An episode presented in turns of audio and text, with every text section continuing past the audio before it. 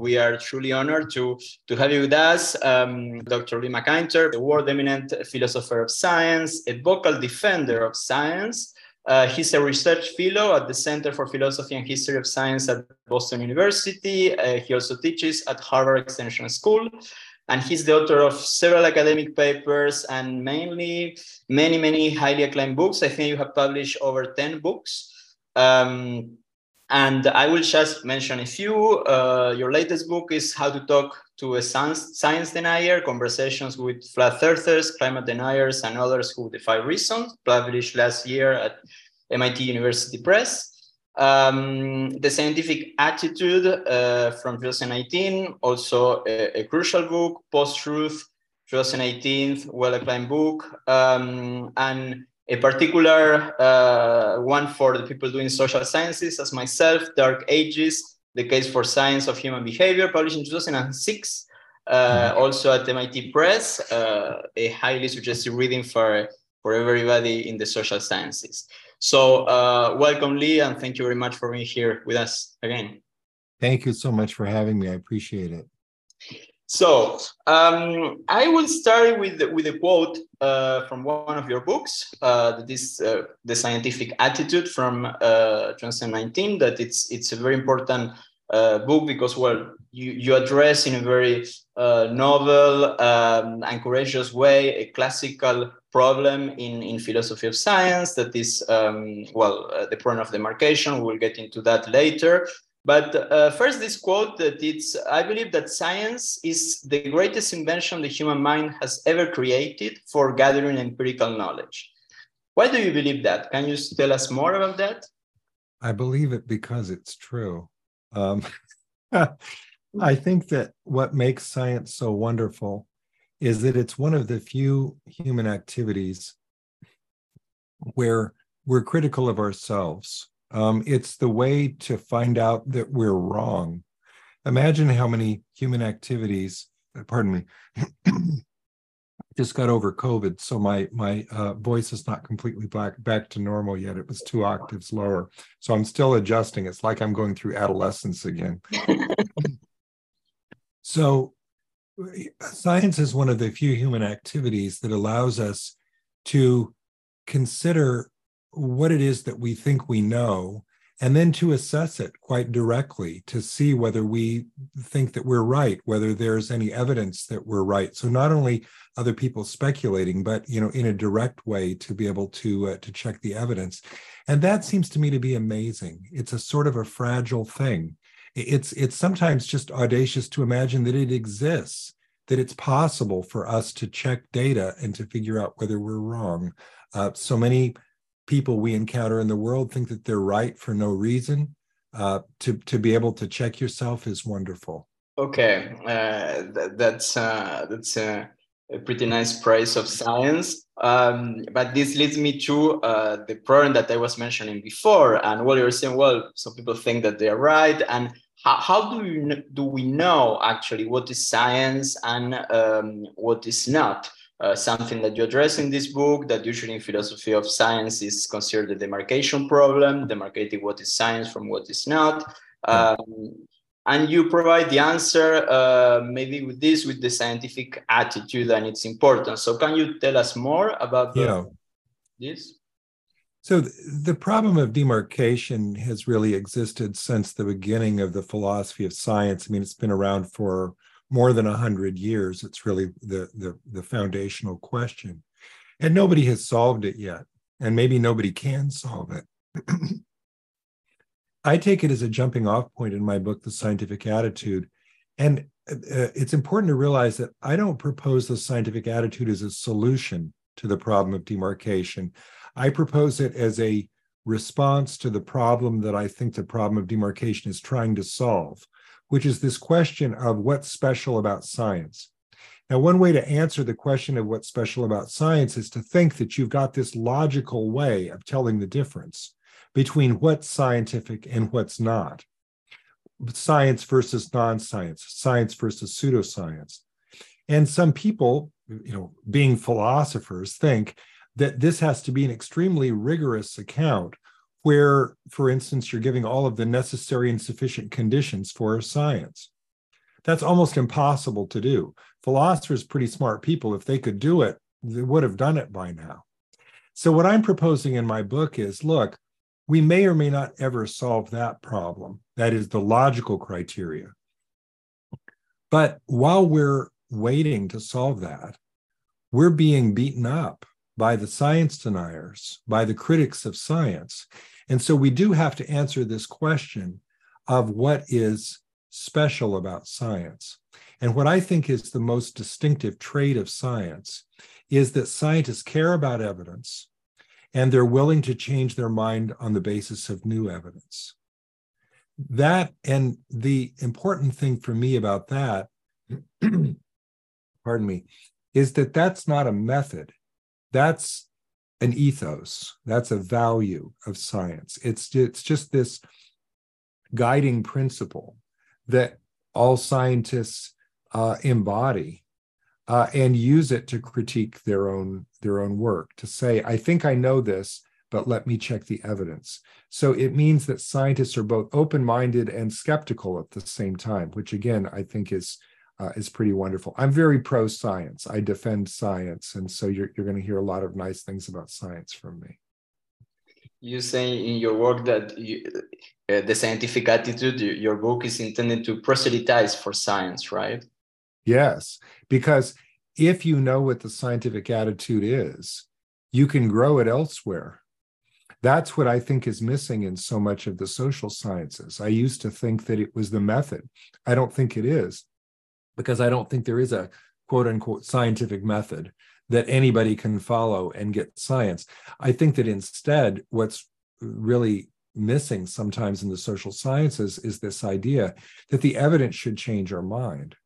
Because think about that. If the evidence doesn't change your mind, then what are you doing? Right? Does that mean that what you believe is ideological? Uh, if the evidence won't change your mind, it raises the question is what you're really doing science? And the scientific attitude also allows you to critique people who aren't doing science, like the science deniers or the pseudoscientists or the fraudsters, right? And that's the other part of my book because if you're if you're not changing your mind on the basis of evidence then you're really just holding on to what you believe no matter what the evidence says. And that to me is the defining characteristic of a science denier. If you talk to a flat earther or a climate denier um, you can offer them evidence till you're blue in the face.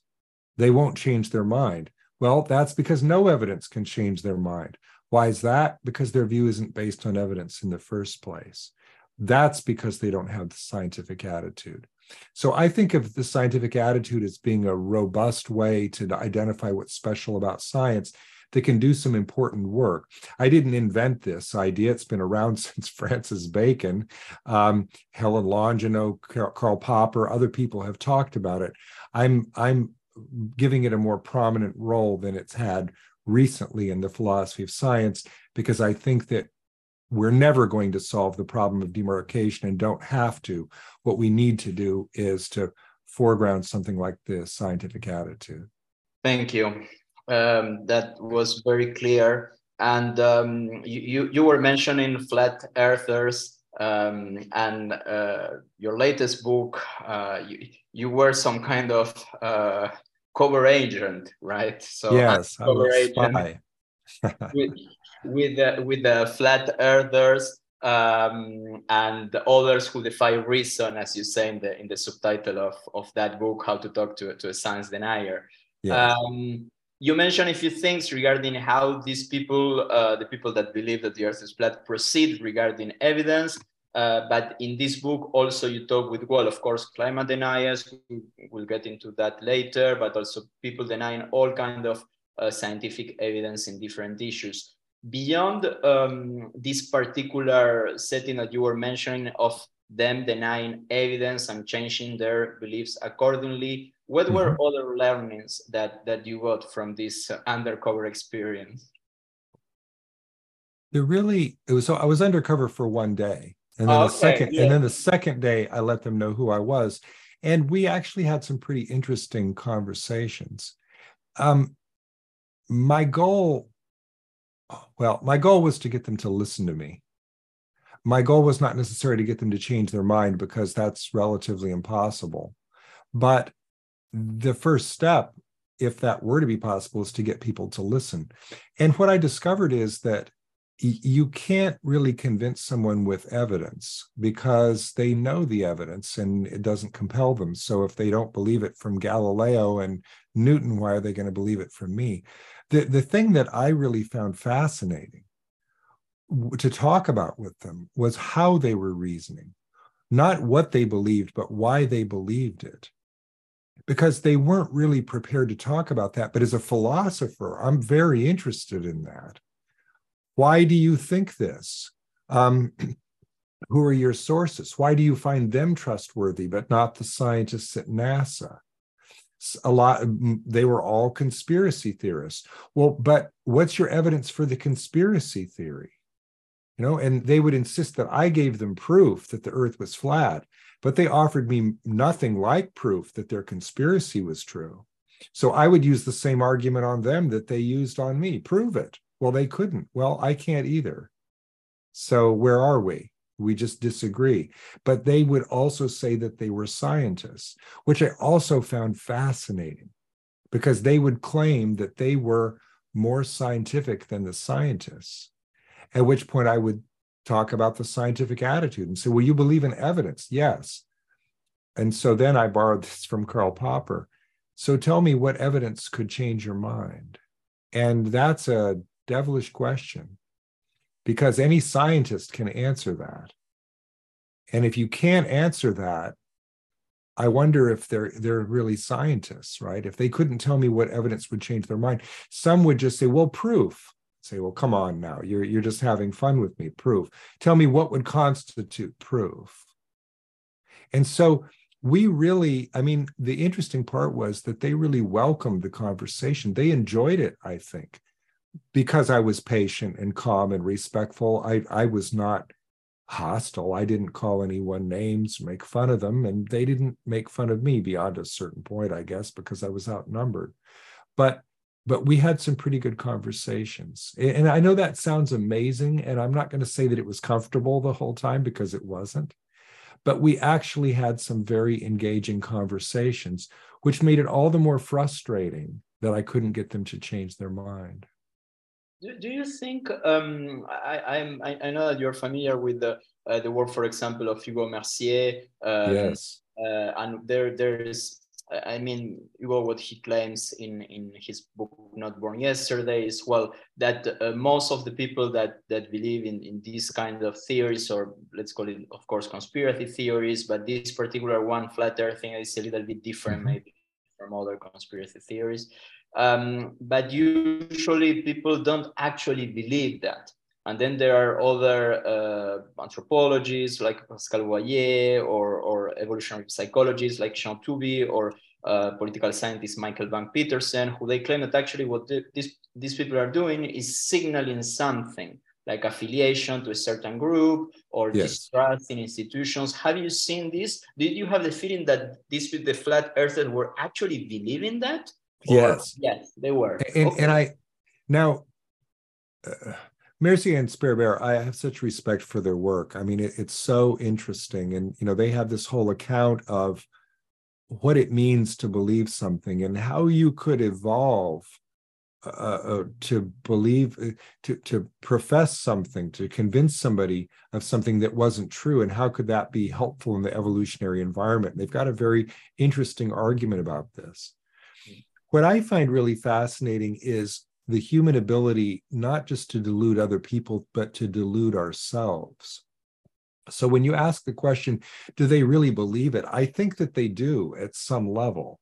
So it can be a way of signaling identitarianism, but even to themselves, remember, because it's somebody that they're trying to convince of just how committed they are to these beliefs is not just the other people but themselves. So it's not like they're walking in there as a fake and they know that the earth is round and they don't believe that it's flat but they're you know for some perverse reason getting something out of pretending that it's flat maybe because they think it's funny or you know etc no i think that they actually believe it.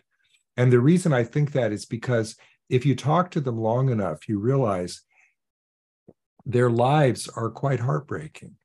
They get kicked out of their church, they're alienated from their family, they lose their jobs. No one would do that for fun. They must actually believe it.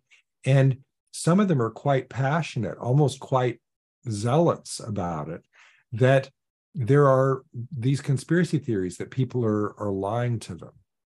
So for all the respect that I have and, and how much I enjoy engaging with the, the sort of arguments that you're talking about from uh, Mercier and Sperber and, and the others, I I think that as much as I was an anthropologist walking in there and seeing, you know, interviewing, I don't think they were faking it. I think they genuinely believed it. Okay, it's, it's very interesting also because so it, it goes against the argument of because usually signaling is in order to belong to a group, while in this case they yes. were alienated themselves from group. So it's a very well they're signaling as well. I mean, he he's dead right about something very important. Science denial is about identity.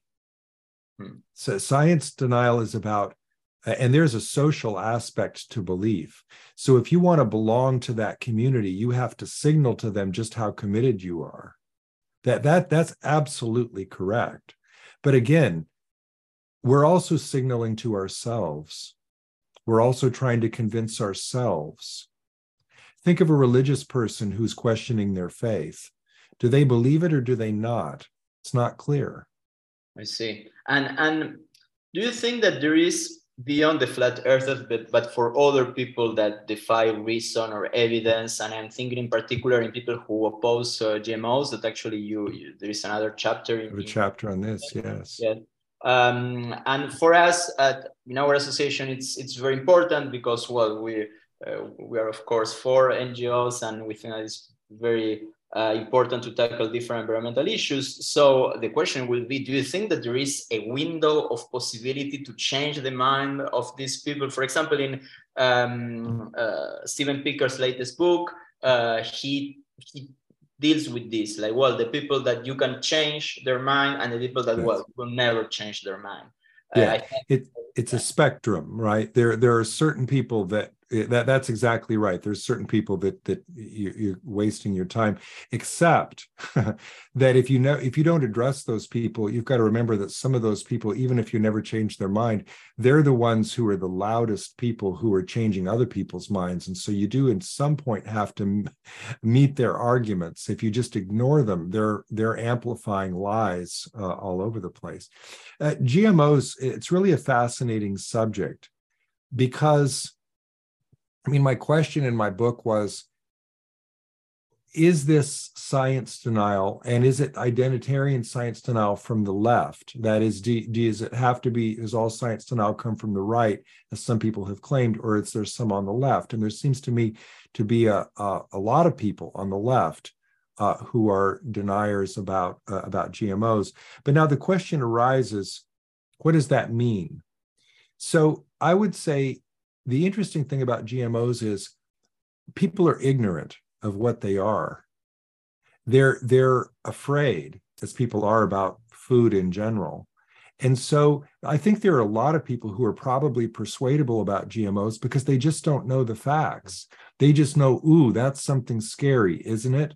And you know, you have labeling laws in Europe that they don't have in the United States, which makes people think, well, why would they be labeling it if it weren't dangerous? You know you have mandatory labeling laws you know like they have mandatory labeling laws for cancer containing products in california you know oh my goodness you know that must be dangerous.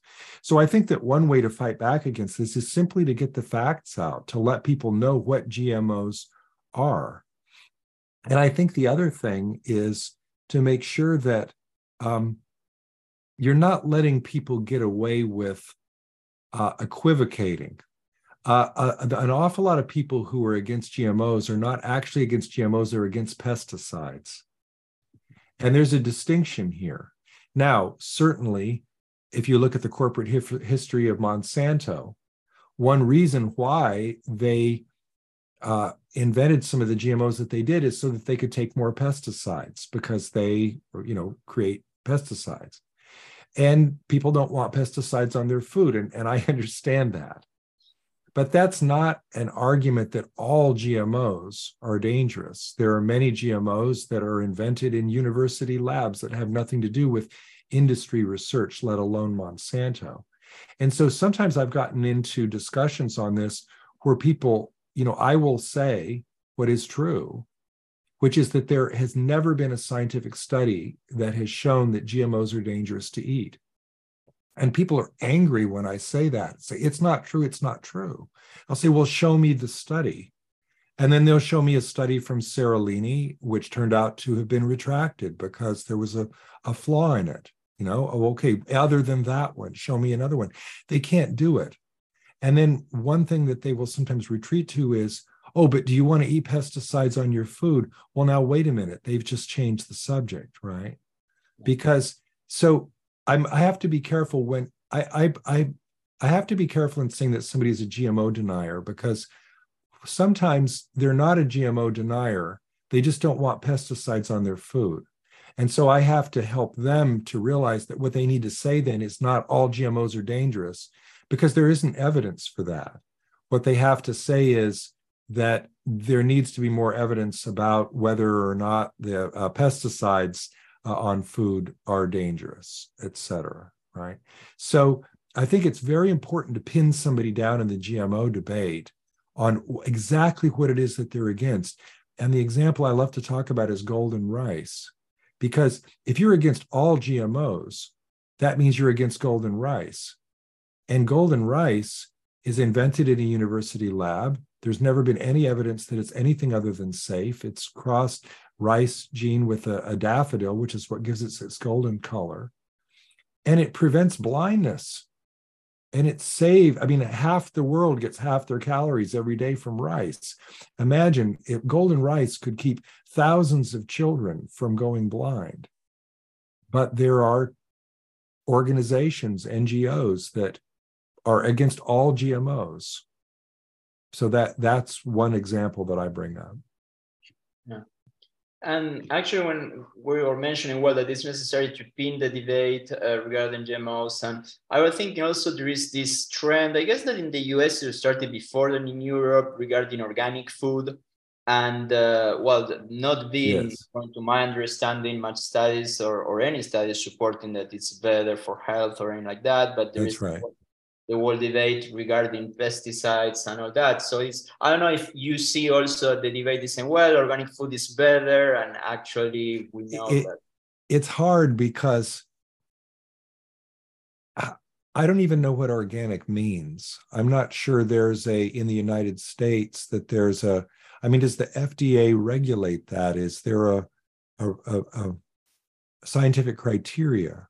And you know, I, I invite you sometime to pin down somebody who shops at Whole Foods and ask them, is everything here organic? Are you guaranteed that there are no GMOs? Uh, is every every I mean, is every organic product non-GMO? No.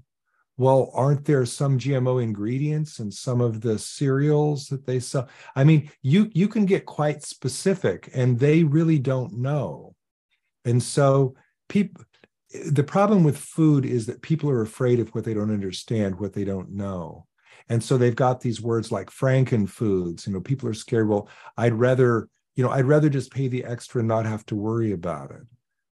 Really? How do you know? How, how do you know that the foods that you're that you're eating are safe? How how do you know even that if you're shopping at Whole Foods that everything there uh, is is safe? They they really they they don't know. And, and it's i mean you could take a lifetime studying this subject and and people have. I don't i don't know uh, enough about it to um, say much more than what i've said about about gmos but i know people who are um, red in the face angry at the prospect of uh, you know eating anything other than organic food or about the labeling laws in the united states.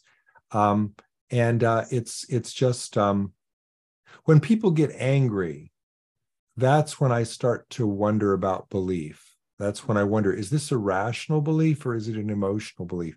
And some of the most interesting interviews I had for my book were with friends who were scientifically oriented about the subject of GMOs. Now, I had to do this because it was COVID. And my plan was to go over to the local Whole Foods and interview people about GMOs. But in COVID, you can't do that. Even if I wore a mask, they would have kicked me. I mean, they would have kicked me out anyway. But imagine going into Whole Foods during COVID wearing a mask and asking people about GMOs, they would have called the police. so I called my friends and we talked about it. And they were getting uh, angry at some. Some, some. Uh, in, and, it, and it was it was interesting. And you know, um, one thing that I always enjoyed as a philosopher is talking to people who disagree with me, and found that the key is trust well, I have no greater trust than trust in my friends. And yet, sometimes with friends, it's easier to get angry.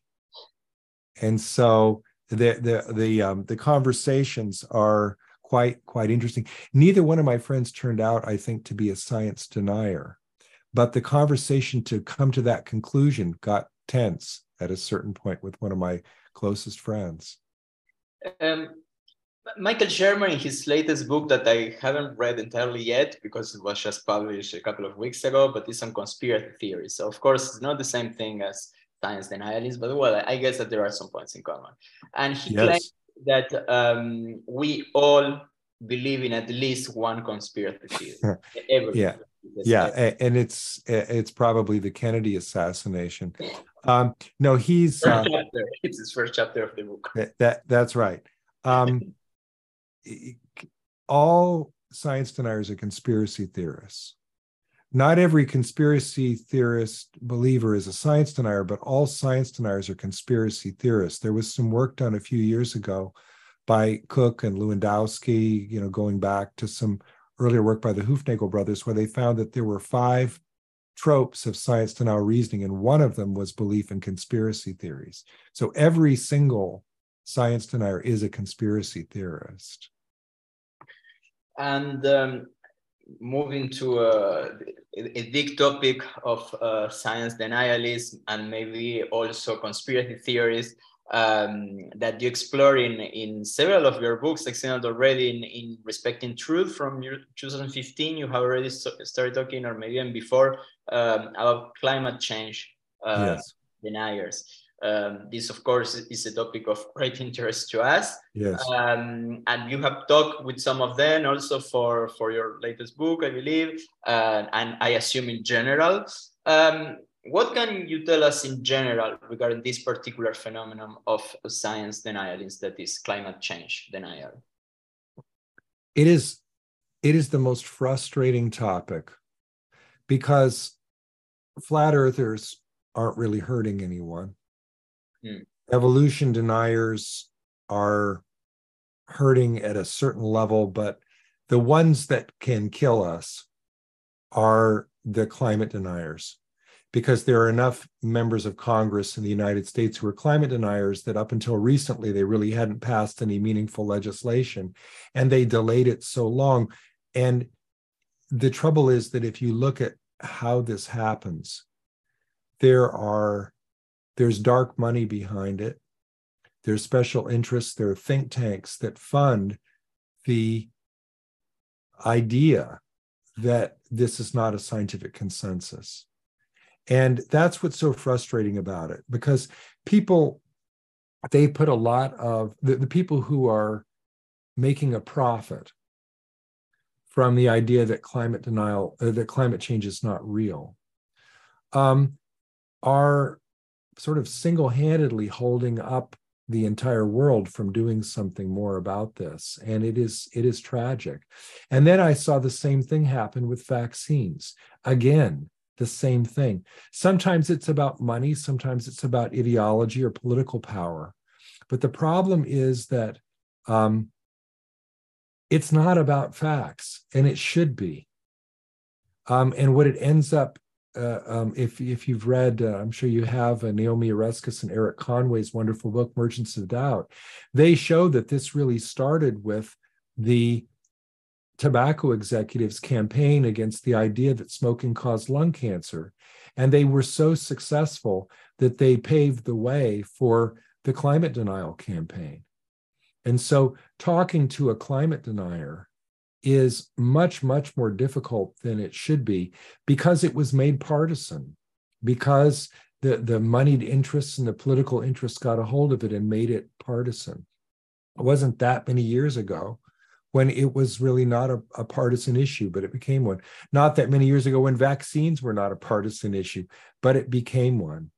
And that that's it's it's what could kill us. And that's what's so frustrating about it. It is. Um, but at the same time, when you start um, discussing with people, because you're very clear in your books, and maybe you're going to, to tell us more about this, that um, climate deniers are not just uh, skeptics, doubting That's right. something.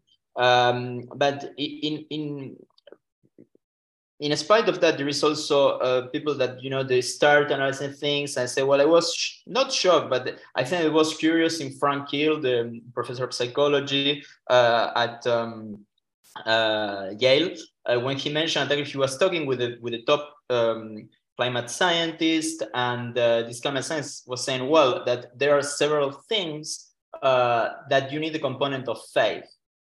in, in order to understand, you know, anthropogenic uh, climate change. And he was not saying faith in the meaning of, well, you need to believe, but faith that, that you need to feel with, I guess, scientific attitude at different points. Yes. And, and that's and that's a problem because if people don't understand how science actually works, they think that it requires proof. Hmm. And then when you can't offer proof, they think, see, I'm I, I could be right. I could be right. So let's wait a year or 10 until more evidence comes in. Meanwhile, there's a lot of trouble. Well, you can't get 100% scientific consensus on anything, even evolution. Hmm. 150 years after Darwin, we don't have 100%. Now, does that mean that evolution's in question? No, it's the backbone of all biological reasoning. Microbiology and molecular biology don't make sense without evolution. So the field has moved on.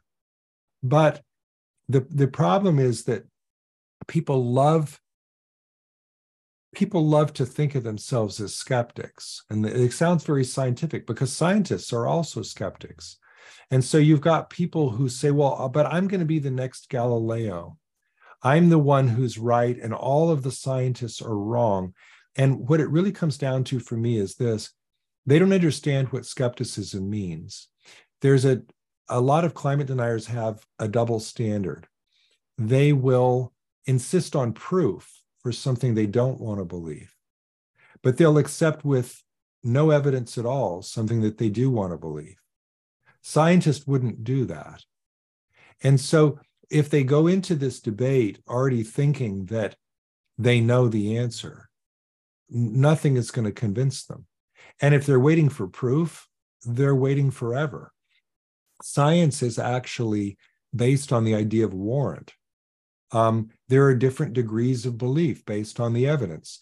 And the evidence for anthropogenic climate change is now so strong. I think it's a five sigma. It's a, it's a million to one or better, uh, you know, chance that that uh, the scientists are right and the climate deniers are wrong. But they hang on to that one chance out of a million or a billion to say, "See, it hasn't been proven yet."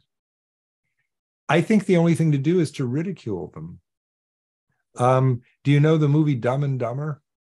Yes, uh, where you know the, the end, the great classic scene where he's trying to convince the woman to go out with him and she keeps saying no. And then he finally says, What would it take for a girl like you to go out with a guy like me? What would the chances be? And she said, A million to one. And he said, So you're telling me there's a chance?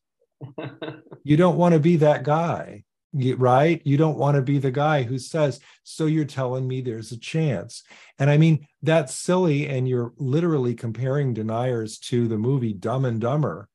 But I mean, aren't they saying, So you're telling me there's a chance? No, I'm not saying there's a chance. I'm saying you're misunderstanding the nature of scientific reasoning and you're wrong.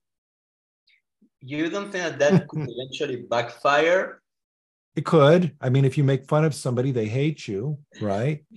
but but it's also important to remember that there's an audience for this, right? Because take somebody, you, you asked me earlier about people who don't really believe it. Look at um, the US Senator Ted Cruz from Texas. He's an extremely smart man. His parents are both scientists. One's, I think, a scientist, one's a mathematician. He understands that climate change is real, but it serves his political purpose to pretend that it's not real. So, and he's been very influential. He puts out a lot of disinformation. He's a very skilled debater. He went to Harvard Law School, so he knows how to um, obfuscate the truth. I think for somebody like him, it's perfectly acceptable to make fun of him because he's just influencing other people. So, you know, if you're trying to convince someone, you don't want to make fun of them, you don't want to make them feel foolish, you don't want to insult them. But if you want to defang somebody who's a bad influence on other people, I, I don't think it's the worst thing to, you know, point out that yeah, your your argument really doesn't doesn't hold up. I mean, some some because one thing ridicule does is it keeps other people from wanting to be on that other person's team, right? Remember, they made fun of uh, Ted Cruz when he took a vacation to Mexico when uh, you know all the power went out in Texas, and he came right back. You know, he didn't like being made fun of. Hmm. So sometimes it can work.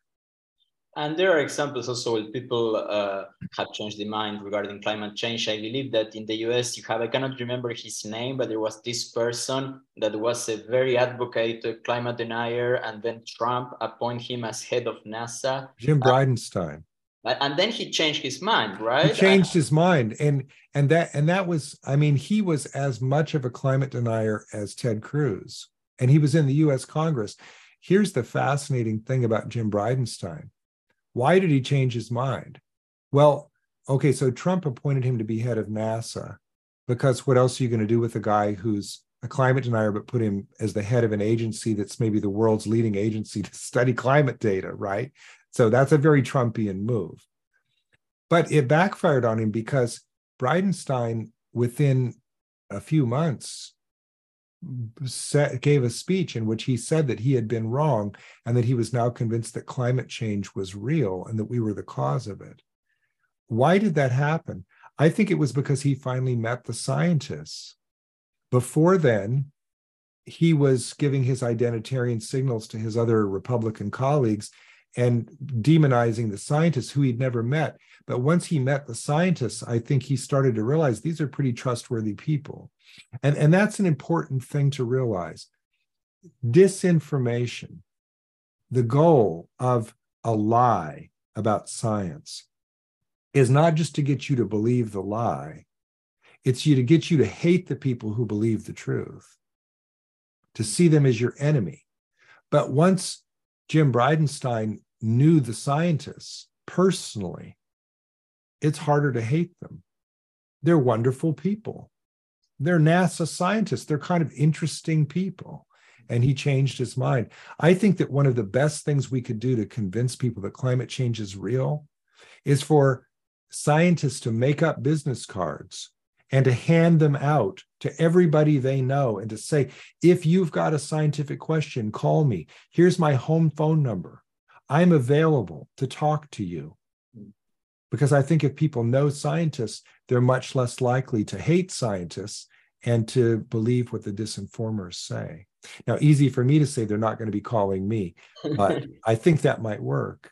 There, there are studies that actually shown. Um, I found the recent study done in Eastern Europe, I believe, uh, regarding vaccines, and it was um, uh, doctors that they were, you know, taking the time to answer every single question yes. that people find on, on vaccines, and it seems that people afterwards were more willing to vaccinate.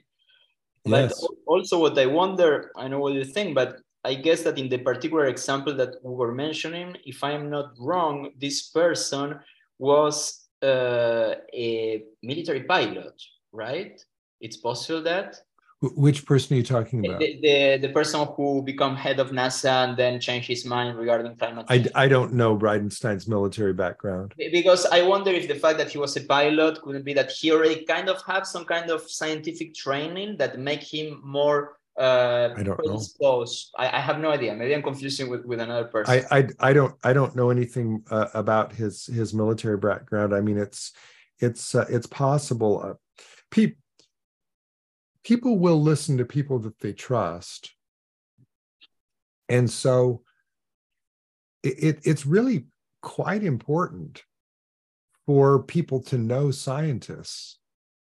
I mean, when I went to the Flat Earth Convention I was the first philosopher maybe that they'd ever met.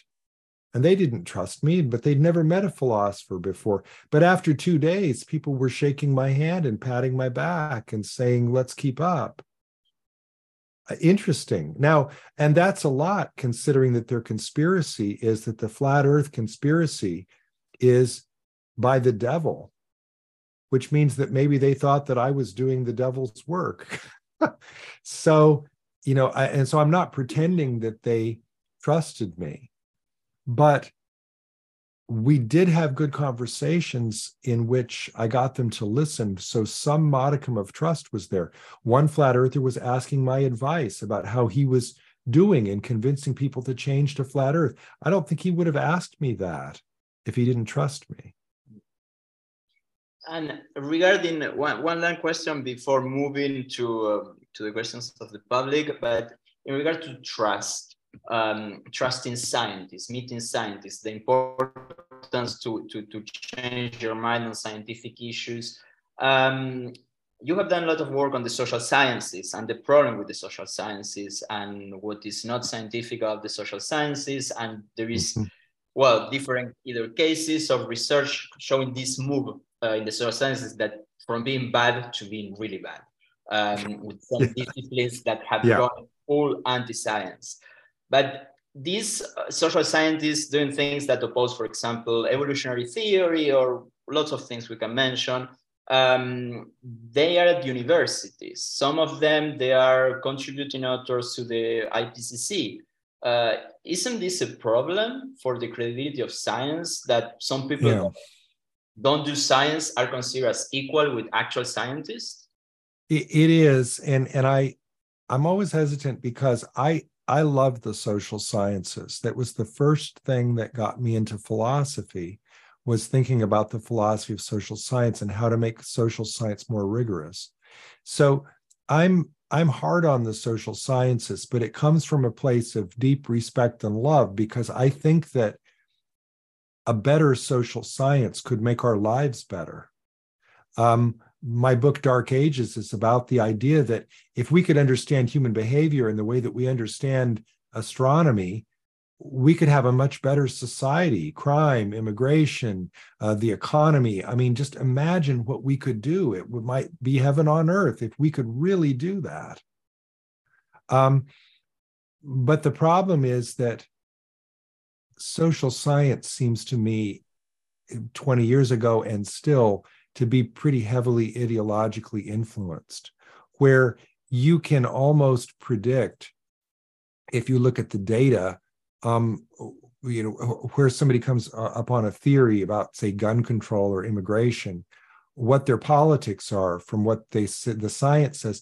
And and you wouldn't stand for that in physics. You wouldn't stand for that in chemistry. So why does that happen in economics? Why does that happen in sociology? And i think it has to do with this idea of respect for scientific evidence. Um, so again i'm very hard on the social sciences but i think it's because they're doing such important work that i want the social sciences not to be a joke. I don't want um, people in the US Congress to be able to say, oh, well, I don't even pay attention to what the studies say on the death penalty because social science is so corrupt that they'll say anything you want. No, there are right and wrong answers to questions like Does the death penalty deter crime? Or you know what's the best form of uh, of gun control if you wanted to cut down on the the murder rate in the United States there are actual answers to those questions and I think that we need to do a better job of studying those questions in a scientific way sometimes the answers will offend our politics. That's okay. I mean, uh, you know, the the answers to astronomical questions offended the religious powers that be uh, uh, hundreds of years ago, and you know, Giordano Bruno and Galileo paid the price for that. That's okay. Thank you. Um, so uh, now after this very uh, enlightened set of answers, we are going to move to the questions from the public. I guess that they have a few here. Uh, maybe I should, how should we proceed? Maybe I'm going to read them. Um, so we have a question from Adam Plasowski. Um, he says flat Earth is based on fear, but uh, anti-GMO, anti-nuclear activists are often driven by a specific form of phobia, radio or chemophobia. Same with anti-vax. To what extent are these phenomena driven by fear, and do you consider these three anti-science positions equal part of the same problem society has with science? Equal. I I don't know how to answer that, right? Because I mean the the the most interesting part of the comparison that was just made is that there's something that's very sacred in this sort of um, area of science called the precautionary principle, right? So if something, even if we don't know, if something might be dangerous and we can do without it, we should. But then there's the question of, but now we're into assessing risks. So, what's the greater risk? Is it the greater risk not to take the vaccine or to take the vaccine, right? If somebody, because somebody who's a, a vaccine denier might say, "Oh, yes, I'm I'm I'm interested in the precautionary principle. I don't want to take the vaccine because I'm afraid of the vaccine, but I'm more afraid of COVID." Well, how do you assess those two together? What what's the actual the, the probability? You know statistically you, you'd have to to work that out. So you know equivalent i mean people are afraid of different things and one thing that influences what people are afraid of is how salient the thing is and how often they hear it repeated. And so one problem with vaccines for instance is that they hear endlessly about any vaccine injury I mean, that one story, one person gets a vaccine injury, and millions of people will hear about it. But they don't hear about all the millions of people who got their lives saved from the vaccine. And so that can really screw up the way that people uh, reason about something like this. Thank you. Um, we have another uh, question by Ludwig. Uh, do you feel that it's getting harder or easier to fight science denial these days? What a great question. Easier than what? I mean, science denial has been around for a long time. Um, I mean, I'm lucky I'm not Giordano Bruno getting burned at the stake, right? I, I mean, did a master thesis on him. So is, is, it is it easier? So I so I stood in the Campo de Fiori looking at his statue, thinking he was burned on this very spot. So I can't really make the claim that science denial is worse these days because I haven't been burned at the stake yet. But is is it worse today? I think what's happening is this. I'm not sure I can convince anyone. I'm not sure the data exists to show that there are more science deniers now than there used to be. What I think I can show is that the science deniers have a louder voice than they used to as a function of the internet. Um, you now find the ability of even fringe people with fringe beliefs to get their message out to millions of people. And that can be a very dangerous thing because of the way human cognitive bias works. The thing that we hear first, and if especially if it's repeated, is more likely to be the thing that we believe to be true and so that's a very that's a very dangerous thing and it's why um, i'm so scared of what's going on at twitter and and why the uh, you know the the social media companies and their algorithms frighten me because if they don't get a hold on this information um, then you know even if there aren't more science deniers or even if there it, it's not worse than it used to be the consequences can be worse. Um, we have a question from Guillaume. It's a very long one. Um, the the uh, the question itself is how shall we handle the contradiction between scientific humility and political need to defend a partially arbitrary solution? That's the question, and the explanation that he gave before is on complex, strong uncertainties, uncertainties context. Best science can usually do is reducing the range of possibilities, so a unique solution might be implemented. Thus, there is a negotiation round that is not fully scientific. I guess he's thinking maybe in the IPCC. Nevertheless, the solution is usually labeled science evidence for rhetorical political reasons. How shall we handle the contradiction between scientific humility and political need to defend the partial yeah. solution? I, I, I yeah. So, question. one of the great character traits of scientists is that they're humble. Hmm. Humble, not in the sense that um, they don't think that they're right in their theory. I mean, some scientists are quite uh, pushy about that, which, and then, you know, other people in the field will check their work and see. But I mean, humble in the sense that there are always error bars attached to any scientific statement. A scientist can always say, This is what I don't know. Here's what would convince me. Here's what would change my mind. And, and that's a wonderful thing to be humble in that way. Sometimes that can interfere with communication to the public because humility can sound like ignorance. Humility can sound like underconfidence or, you know, we, we don't know. And I think that scientists have to be careful that humility doesn't get in the way of courage for standing up for what you suspect based on the strong evidence is very likely to be true. I mean, when the evidence in favor of uh, anthropogenic climate change is so strong, I think that the humility has to be in proportion to the evidence, right? So it's okay to say, well, here's what we don't know, or you know, here's here's you know some interesting anomalies in the data, but and then you know present the the case as strongly as you can. I mean, scientists have that ability always to be proven wrong by some future data. But I think it's important when communicating that to the public to say, but it's very unlikely. So that's why I like what Reuters did with that story about the five sigma to, to say, okay, you know what five sigma means? That means it's a million to one because people understand that. You know, is it possible that the climate deniers are right? Yes. What's the chance? It's a million to one. Well, that's the chance Jim Carrey's going to get a date with that woman. It's a million to one. Uh, thank you. So two last questions, one from Armel and the other one from Caroline. First, I will start with that of Caroline. Um, do you think that the scientific attitude is not enough or not properly taught in universities? And then the follow-up, if well, what about Europe versus the US regarding that? I, I don't know whether it's taught, how it's taught. I don't know how science is taught in Europe. I do know that in the United States, at the high school level, and especially at the elementary school level, science is often taught as science appreciation. Look at these geniuses who've made all these great discoveries. Let's study what they discovered.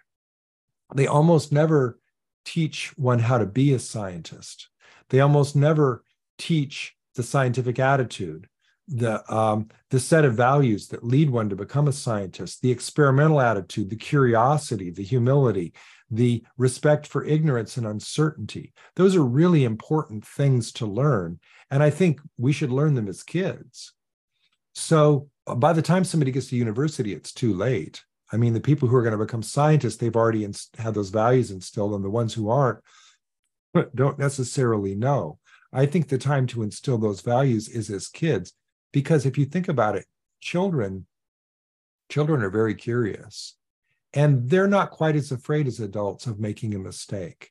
They'll say, oh, you know, because if you say to a kid, oh, how do we're going to tell the difference? Let's go see. You know, let, let's go out in the backyard and measure this. They they might really find that very fascinating. I'm I loved uh, I love being a dad. My kids are grown now, but I loved being the dad of small children because I could say to them, they'd come to me with an empirical question. I'd say, let's go find out. How could we find out? Well, you know, how many worms do you think there are in the backyard? Well, I don't know. We can't dig up the whole backyard, but let's go out with a shovel and let's dig up a, a whole foot of earth and measure how many earthworms are in that foot. And then let's measure how many feet there are in the backyard and then multiply it. And that's probably how many earthworms are in the whole backyard, right? So that kind of thinking, I mean, and I love that because I got to be a kid again, right? But that kind of thinking, if we could teach kids to do that, I think there'd be more scientists. Thank you. Um, so uh, one last question that it's um, why um, uh, so we are a bit trapped. Scientists are so humble they can seem ignorant, uh, and conspirationists have a louder voice thanks to social media. So what can we do? And uh, I guess before Armel also want to do well, what can we do in order to give a louder voice to, to scientists? It, it's hard, isn't it? Because I, I forget the, the exact quotation, but about the, you know, the the people who are in a position to know are always wondering, and the people who aren't or you know have no doubt, you know, in yeah, a loud voice. Right. The person, you know, with them shouting on the microphone, sometimes that's the person who who really doesn't doesn't know. Um, there are places in the United States, I don't know about Europe, but I imagine that, that there are as well, that teach scientists how to communicate with the public. There's the Alan Alda Center at uh, SUNY Stony Brook in, in New York. And then there's the Center for Public Engagement with Science at University of Cincinnati. And those are places that scientists can go to learn better how to communicate with the public. Um, by the way, it, this morphs into the answer I just gave to the other question. There are examples, uh, Finland, say. In Finland, they have a wonderful curriculum in critical thinking for elementary school children to understand what's fake news, you know, to be consumers of media, critical consumers of media. So I would be shocked if there were not uh, uh, institutes like the two I've just described for scientists as well. I mean, th- this is a. Um, I sometimes think of the virulent science denial as kind of being a uniquely American experience. It's not, it's worldwide. And yet, you know, in the measurements that I've seen, the, the you know, climate denial is more widespread in the United States than it is in other places. Why? Um, I, I, I don't know, but but I mean maybe it's part of science education. I'd I'd really have to. Uh, uh, I, I know I want a fellowship and I want to come to Paris and I want to study this. Okay, because that would be wonderful uh, to you know to find this out because I think that scientists can reach out. Scientists can talk to people. There was a study in Nature Human Behavior in 2019 by Cornelia Betsch and Philip Schmid which showed, gave empirical evidence to show that scientists could convince science deniers to give up their denialist beliefs. That was one of the most encouraging things I ever read. And it suggests to me that scientists should not be deniers. Because I've talked to scientists who say, oh, bless you for the work you do. It's not worth my time. And I think it isn't? Really? Are you a denier? because I read the Betsch and Schmid study, which showed me that it was worth. I mean, how can I say what's worth your time? But could you be effective? Yes, you could, right? So I wish more scientists could reach out. And, and I've written about this. I had a piece in American Journal of Physics and I had one in Nature. Um, only thing I'm ever going to publish in Nature because it was an opinion column, not a scientific study, uh, to say, you know, we need more scientists talking to deniers. This is a uh, this is a big problem, and scientists are uniquely qualified. Other people can do it too. The allies of science. That's the other thing Betsch and Schmid showed. There are ways for for the allies of science to do this as well. It's it's called technique rebuttal, not content rebuttal. But we can do it too. But I think that we need to stop saying, "Oh, these people are crazy," and there's no talking to them. We need to talk to them one very last question. Um, as I mentioned before at the beginning, our next next guest is Martin Boudry. Uh, once again, yes. that quote. I know that you don't have the same view regarding some issues, for example, the demarcation problem. That's um, right. but do you have a question for him that oh, oh i I do. I I know Martin, and and we're we're on a, a panel together for something else, and so this is a question that I I should just ask him directly, but I'm going to sneak it around through you, and then you'll tell him that I asked it, and then you know, oh oh he'll he'll be uh, surprised at this. But I think this is a, a fair question. I'd like to ask him if he thinks that the problem of demarcation is soluble. Why hasn't it been solved yet? I I I find that, and I don't mean that in a in a smarmy way. I mean, I'd really like to know because I find that fascinating. It's been a hundred years. Why hasn't it been solved yet? You'll get a great answer from him. He's very smart. He's very smart. He'll he'll give a he'll give a great answer, and I want to hear what that is. Well, fascinating, enlightening. This was uh, we are really really very grateful. Oh, um, I enjoyed it. it Thank was you. Great to having you. Uh, and for people listening to us, once again, uh, remember these books, uh, The Scientific Attitude, and how to uh, how to have conversations with uh, with science deniers, like how to talk to a science denier, the latest one. So thank you very much. Thank you for having me. I really enjoyed it.